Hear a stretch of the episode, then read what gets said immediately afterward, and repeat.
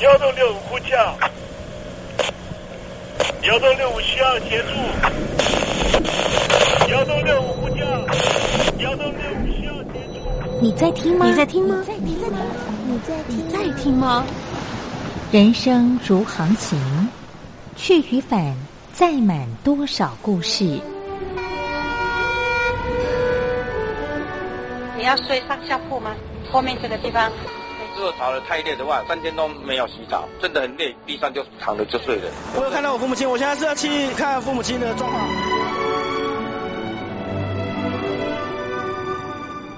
聆听故事湾，让每个故事找到属于自己的码头。我到了那儿以后，我们就往妈妈家去。我一到那边，就感觉我妈妈已经她能够活活下来都不容易。我知道，他没他没跟我讲，我也不敢问，好好苦。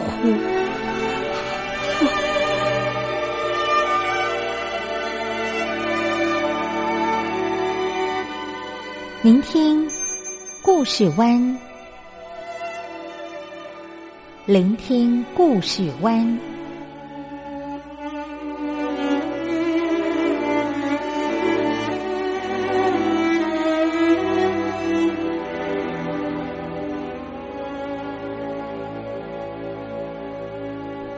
故事总有一个停泊的港湾。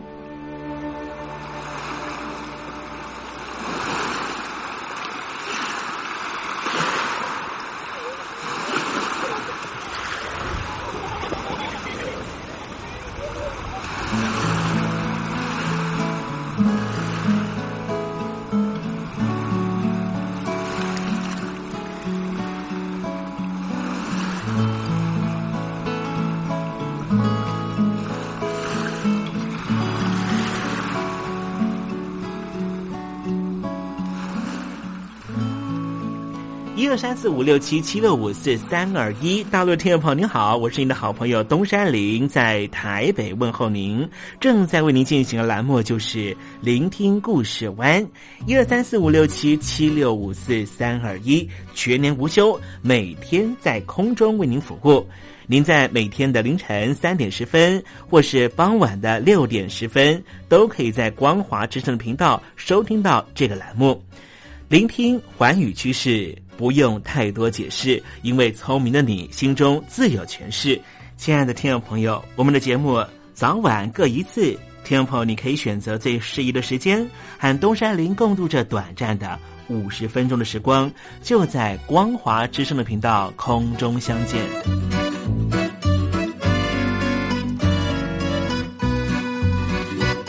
听众朋友，收听、聆听故事湾东山林的节目，到底能够听到什么样的内容呢？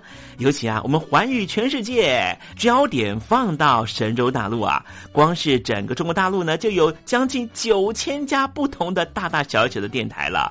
我们的节目到底有什么不一样的地方呢？嗯，让东山林自吹自擂一下吧啊。宫中频道何其多，赵钱孙李挺能说。热点平地上直播，仔细听来差不多。直播室外领导多，你说他能怎么说？开场才说茶黑窝，碰上土狼不敢摸。主播低头翻翻稿，导播左右反复搓，想到孩子泪婆娑。好了好了，都别说，且听东山林怎么说。东山林不是红太狼，也不是那喜羊羊，亲亲海上一叶舟，才能自在自在说。客官呐、你拉把椅子随便坐，袒胸露背床上卧，怎么自在怎么做，就当这是自己家，自己家。睁大眼睛，show time！Hello，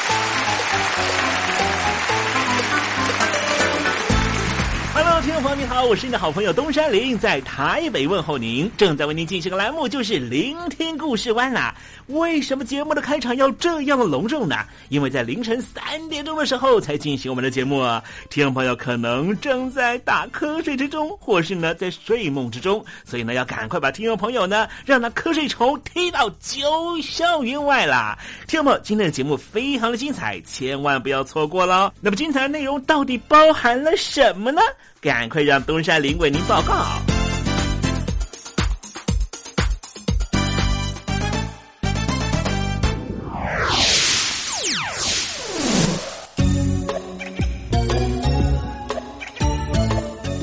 星期一，星期一，猴子穿新衣。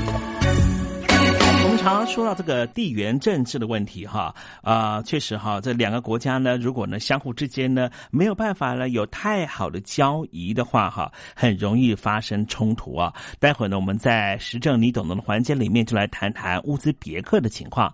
那么今天节目的下半阶段为您进行的第二个环节就是文学星空哦。Sunday, Monday, Tuesday, Wednesday, Thursday,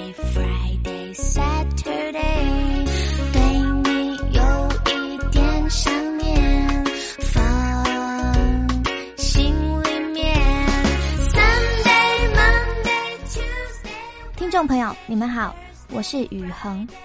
深呼吸，你会发现 everything's fine。收听光华之声的节目，你也可以找到 happy day 的理由。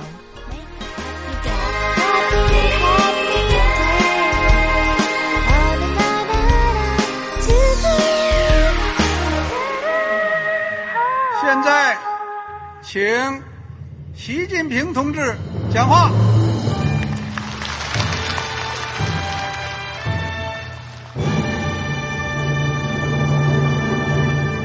中国梦必须紧紧依靠人民来实现。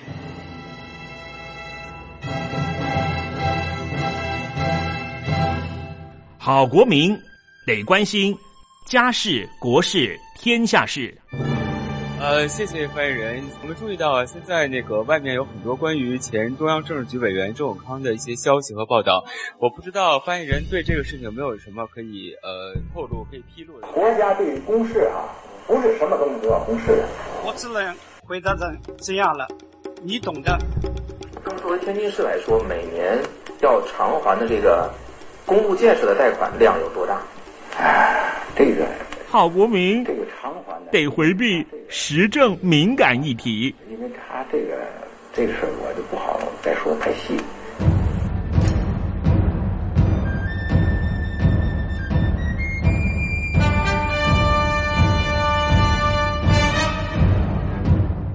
们要坚持人民当家作主，坚持人民主体地位。任何官方不宜说太细，期望您体谅的话题，尽在时政，你懂的。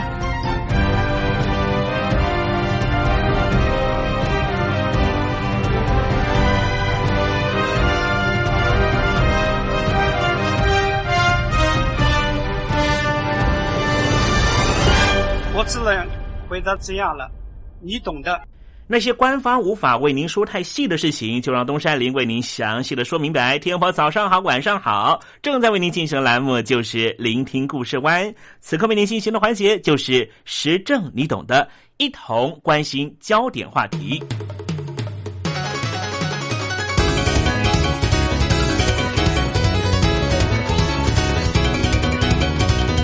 吉尔吉斯是中亚的一个国家，在二零一五年五月成为由俄罗斯主导的欧亚经济联盟的正式成员国。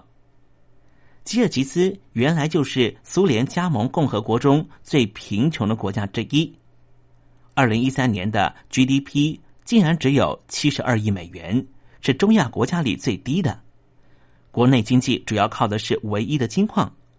外汇来源则是依靠每年五十万名国民在俄罗斯和哈萨克斯坦打工汇回的。北京当局试图以“一带一路”的方式突破美国在太平洋的封锁，进入欧洲大陆地区。吉尔吉斯就是必经之地。今天我们来谈谈吉尔吉斯的问题。在中亚的费尔干纳盆地，吉尔吉斯裔和乌兹别克裔的冲突越来越严重。冲突主要发生在吉尔吉斯和乌兹别克国境交界处，双方的冲突频繁，发生在二零一零年的一场暴动，甚至造成了四百多人死亡。而在二零一三年一月，被吉尔吉斯领土包围的乌兹别克飞地发生了枪击事件，大约有一千五百名乌兹别克人和吉尔吉斯的国际警备队发生冲突，警备队因此开枪。造成十人受伤，双方相互夹持人质，场面越来越混乱。最后，双方甚至暂时封闭国境。这场民族冲突的起源可以追溯到苏联时期。一九二零年代，苏联政府把多种族混居的费尔干纳盆地分割成吉尔吉斯、乌兹别克和坦吉克三个国家。人为的分割造成这里国境界限错综复杂，各国都有飞地在他国境内，也埋下日后反目成仇的导火线。什么叫飞地呢？就是某个国家的领地在另外的国家的境内，这就像是你们家邻居的厕所是你的领地，而你们家的厨房可能是邻居的领地。这样，听众朋友可以想象一下，不光只是控制力的问题。家里头的厨房是别人的领地，你的一块领土竟然是在邻居家的厕所。你可以想象，这个厕所或是你家的厨房，是不是就是一个定时炸弹呢？受制于前苏联政府民族融合政策，原本各民族之间暂时相安无事，一直到一九九零年代苏联末期，冲突又再度浮上台面。乌兹别克裔和吉尔吉斯裔的居民在吉尔吉斯南部的奥什市发生了冲突，死亡人数超过了六百人。二十年后，二零一零年六月，在吉尔吉斯南部，吉尔吉斯裔和人口占少数的乌兹别克裔的居民再度的爆发冲突。事情的争端原来是双方年轻人互斗混战。后来演变成为放火烧剧院、银行等大规模的暴行，甚至引发了激烈的枪战。在吉尔吉斯的奥什州和贾拉拉巴德州，死亡人数超过了四百人。街道上堆积如山的尸体画面一度震惊全世界。根据当时住在南部都市奥什都市的乌兹别克裔的司机安华的描述。他的弟弟在这场民族冲突中受了重伤。他说：“好不容易在这座城市和吉尔吉斯人能够和平相处，哪里知道街上突然出现两台战车攻击我们，我再也不想住在这里了。”这一件民族冲突对立，除了常年的历史因素之外，还有经济问题，因为这里是前苏联地区最贫困的地方。这个曾经在共产社会主义主导的中亚小国，内部还有一个严重的问题，就是道德沦丧，呈现真空状态。似乎只要一爆发革命，所有人反对所有人的大抢劫就会立刻开始，像是一九九零年、二零一零年、二零一三年三次革命运动那样，商家民宅都被洗劫。而且，农民还会冲进城里面圈地，并且立刻在圈好的地上建造属于自己的房子。很奇特的是，这种先例早已有之，甚至最后他们强占的土地还可以得到当地政府的承认。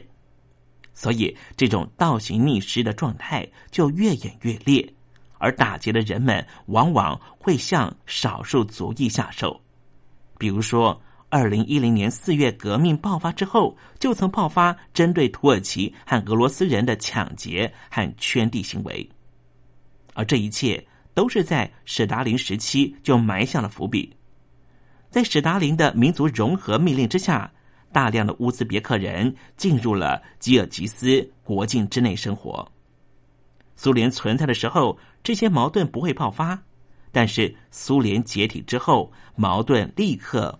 爆发出来。此外，水资源的纷争更加加深了民族之间的愤恨。随着中亚各国人口急剧增加，各国都努力于确保水资源和牧草地的权益。吉尔吉斯是缺乏石油和天然资源的国家，所以他们就推动了水力发电。可是，听众朋友，这下游国乌兹别克可是一个靠着种棉花赚钱的国家，需要大量的水资源，所以当然强烈反对吉尔吉斯新建发电用的水坝。二零一三年一月，在吉尔吉斯境内的乌兹别克飞地发生了武装冲突，就是居民之间为了水权问题引发了纷争。这个地区和旧的宗主国俄罗斯之间的关系也不是很乐观。乌兹别克的总统普卡莫夫在二零一三年一月中旬的时候对外公开发言，他说：“有一股外国势力利用我们民族之间的对立。”制造区域间的混乱。所谓外国势力是谁呢？外界大多认为，普里莫夫总统指的就是俄罗斯。乌兹别克采取亲近欧美的外交政策，使得莫斯科当局充满警戒。另外，在区域情势上，吉尔吉斯接二连三发生了政变，再加上邻国阿富汗的状况不断，让这个地区的情势变得越来越不稳定。在大规模的民族冲突发生之前的二零一零年四月，吉尔吉斯民主派的在野党势力推翻逐渐朝向威权主义靠拢的巴基耶夫政权，成立了临时政府，引起前政权大本营的南部政治势力强烈不满。临时政府将民族冲突的原因定调为前总统巴基耶夫阵营的人有计划进行破坏工作。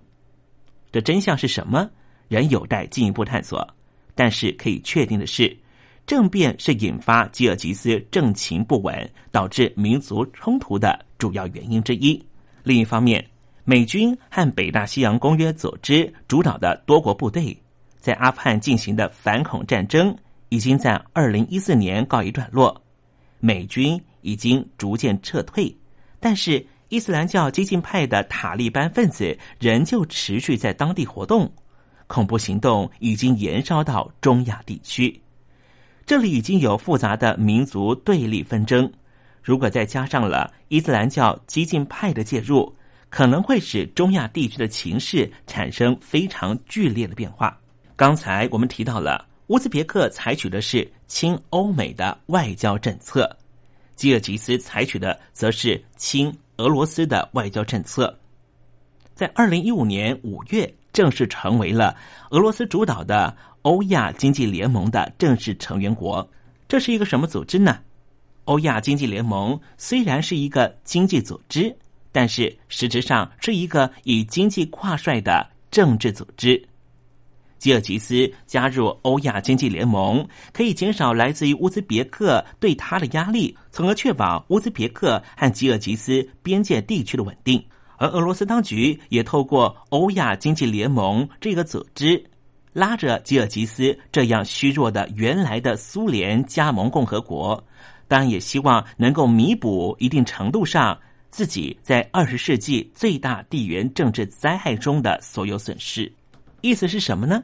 就是俄罗斯当局希望的是重返过去苏联时期的荣耀，而北京当局要执行“一带一路”的政策，势必会进入中亚地区，也会穿越吉尔吉斯和乌兹别克这些地方。这些地方都是苏联想要把持的领域。对于北京的一带一路政策，莫斯科主张是什么？现在也许说了不清楚，只有在冲突出现的时候，才会彰显他们的立场。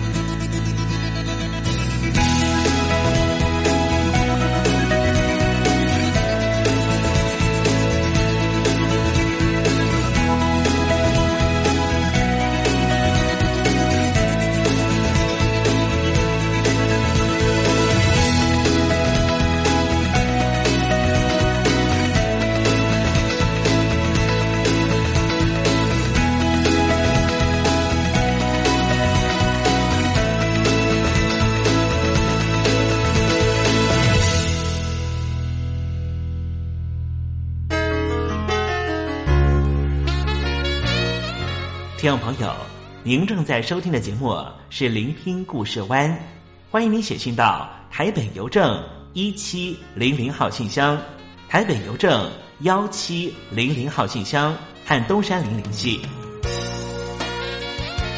东山林就是东边的山里有只麒麟的东山林，东山林等候您的来信哦。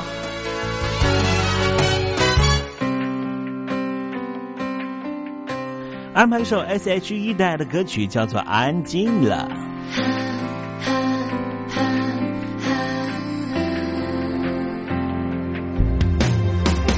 只剩下钢琴陪我站在这里，梦想中属于我们的婚礼，这成了单人结婚进行曲。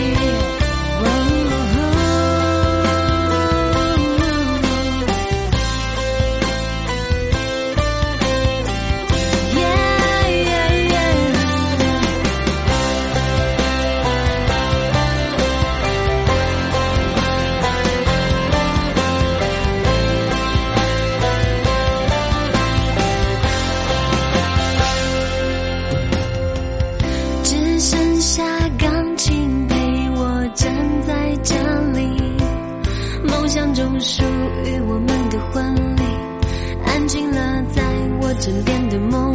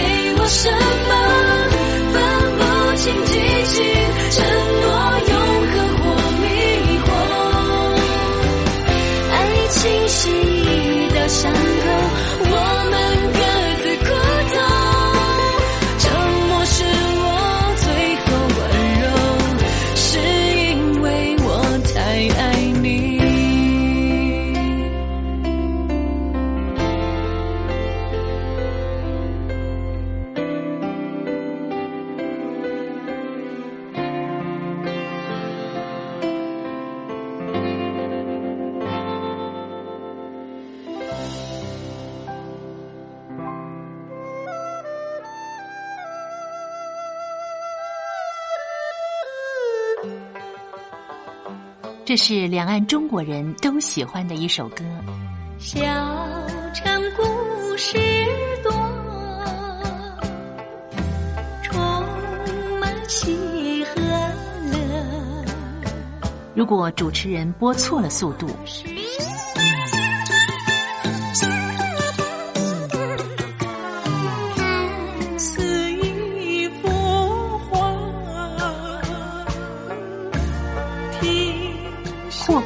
或慢的走调歌曲，都不是听众喜欢的。人生境界真善美，真意包括。两岸和谐关系也得循序渐进，快慢相宜。小城故事真不错，亲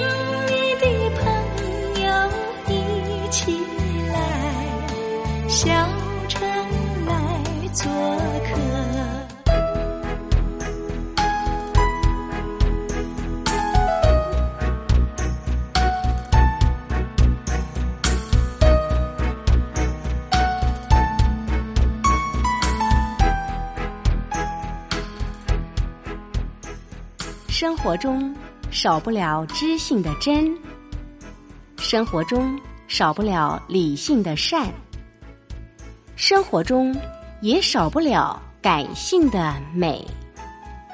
光华之声，永远陪伴您，生活在真善美的世界。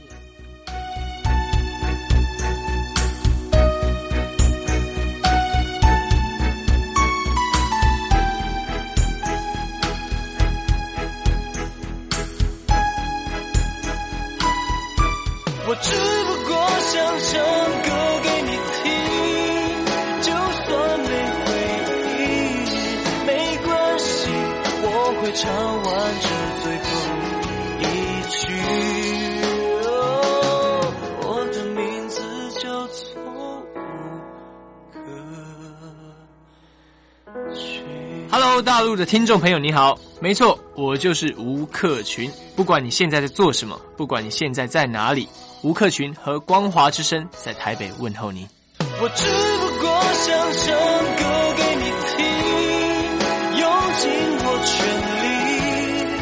力，一首歌。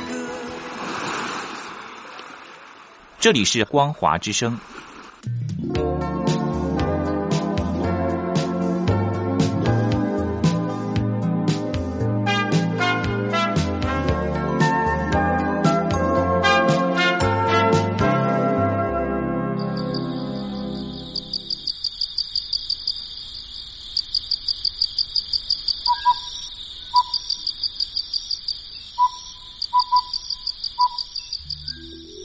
学有着教化怡情的作用。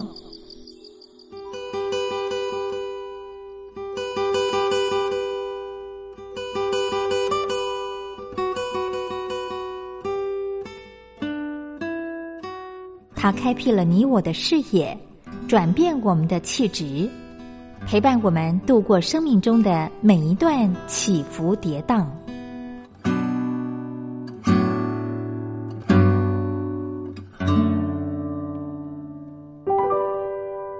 东山林邀请您一同进入文学星空。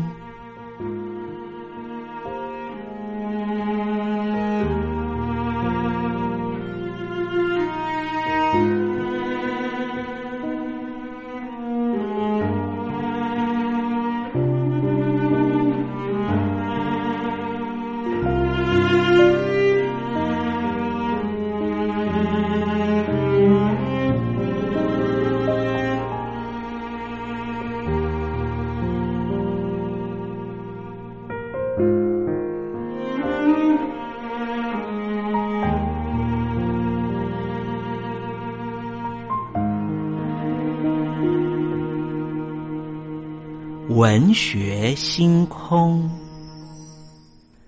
文学带给我们的不是抽象艰涩的僵化信条，而是活生生的生命经验。听众朋友您好，我是东山林，跟着我一起推开作家的人生画卷，试着找出属于我们自己的人生启示吧。今天为听众朋友介绍的文学巨著就是林海音的《城南旧事》。林海音本名林寒英，台湾苗栗人，生于日本，长于北平，北平新闻专科学校毕业，曾经担任《北平世界日报》的记者、编辑，台湾国语日报和联合报的编辑，国立编译馆国语科编审，后来担任纯文学出版社的发行人。林海音的小说作品除了《城南旧事》，还有《绿藻与咸蛋》《小云》《竹心》《春雨丽日》《梦珠的旅程》《春风》等等。《城南旧事》是一九六零年由光启出版社出版的，后来又由纯文学尔雅出版社共同印行出版。《城南旧事》写的是一九二三年到一九三一年在北平的一些回忆。以年幼的女孩的口吻，第一人称叙述观点，叙说一些遥远的事迹，一些寻常百姓人家亲切的活络真实世界。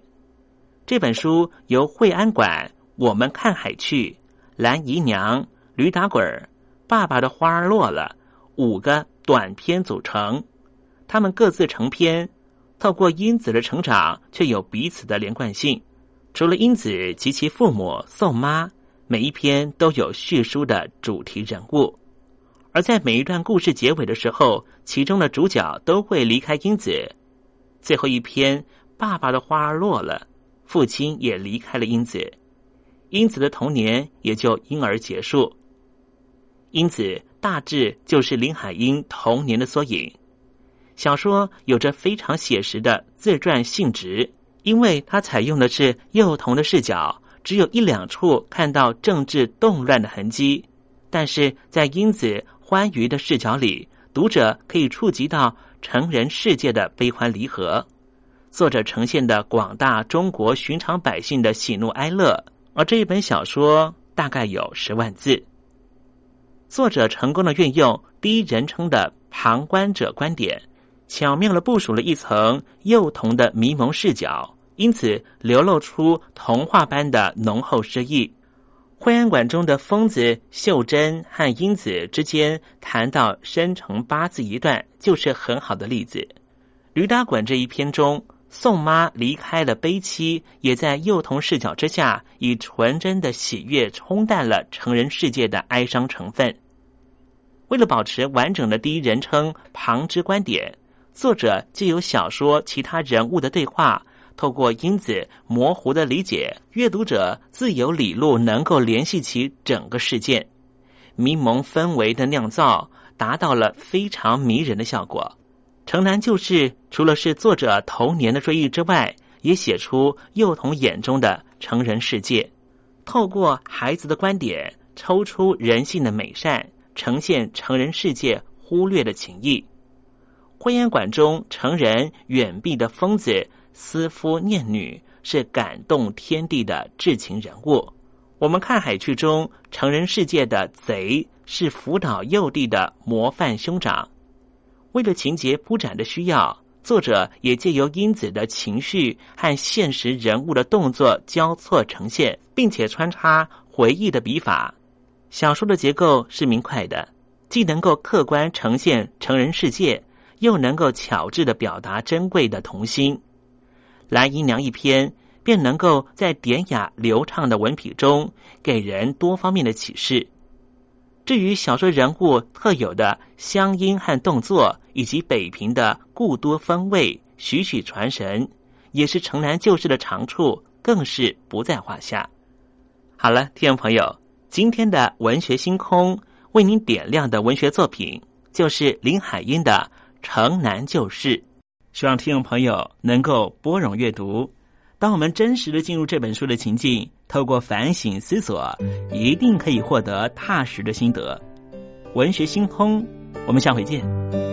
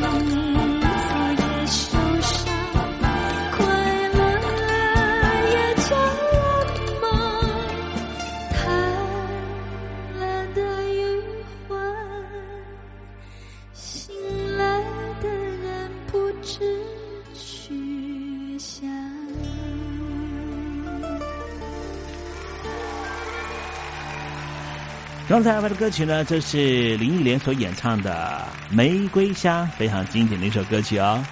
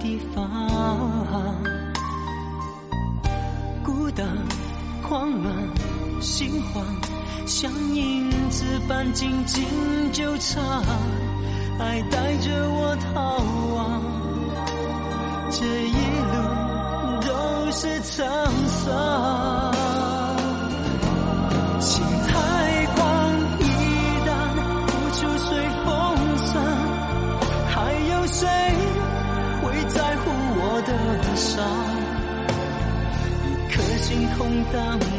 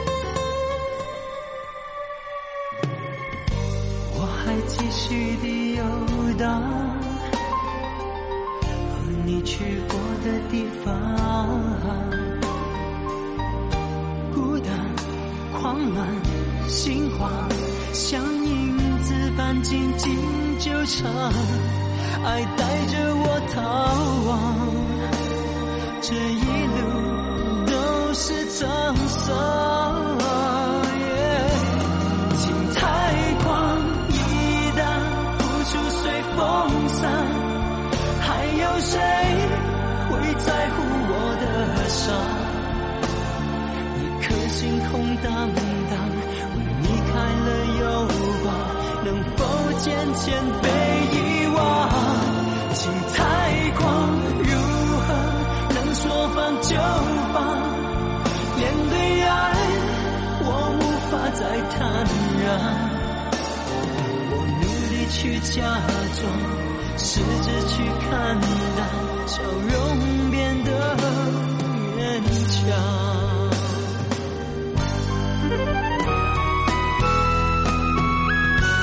情。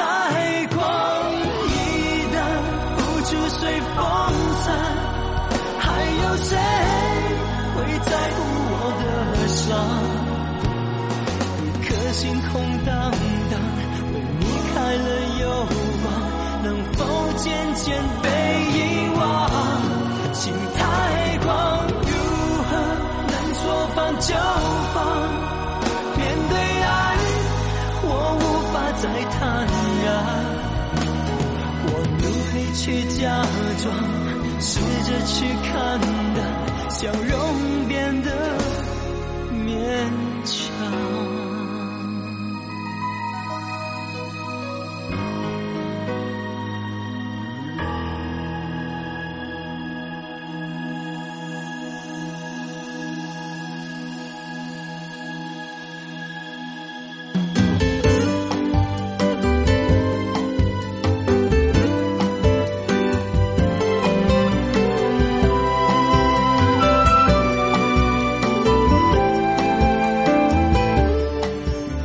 时间又到了要说再见的时刻。无论今天东山林给了你什么样的情绪延伸，再见总是要说出口的。但是，我最亲爱的小伙伴，你知道吗？比起再见，其实我们更擅长想念。每一次的再见，都是为了下一个再相聚，不是吗？我没办法确知明天还会不会在这里见到你。都说了，人世间的所有相遇都是久别重逢。不管说再见之后，你会遭遇什么人，会见到什么样的风景。如果你愿意的话，东山林每天都在这里等你。再请您和我分享你的一路精彩，好吗？再见了，我最亲爱的你，我们不见不散，拜拜。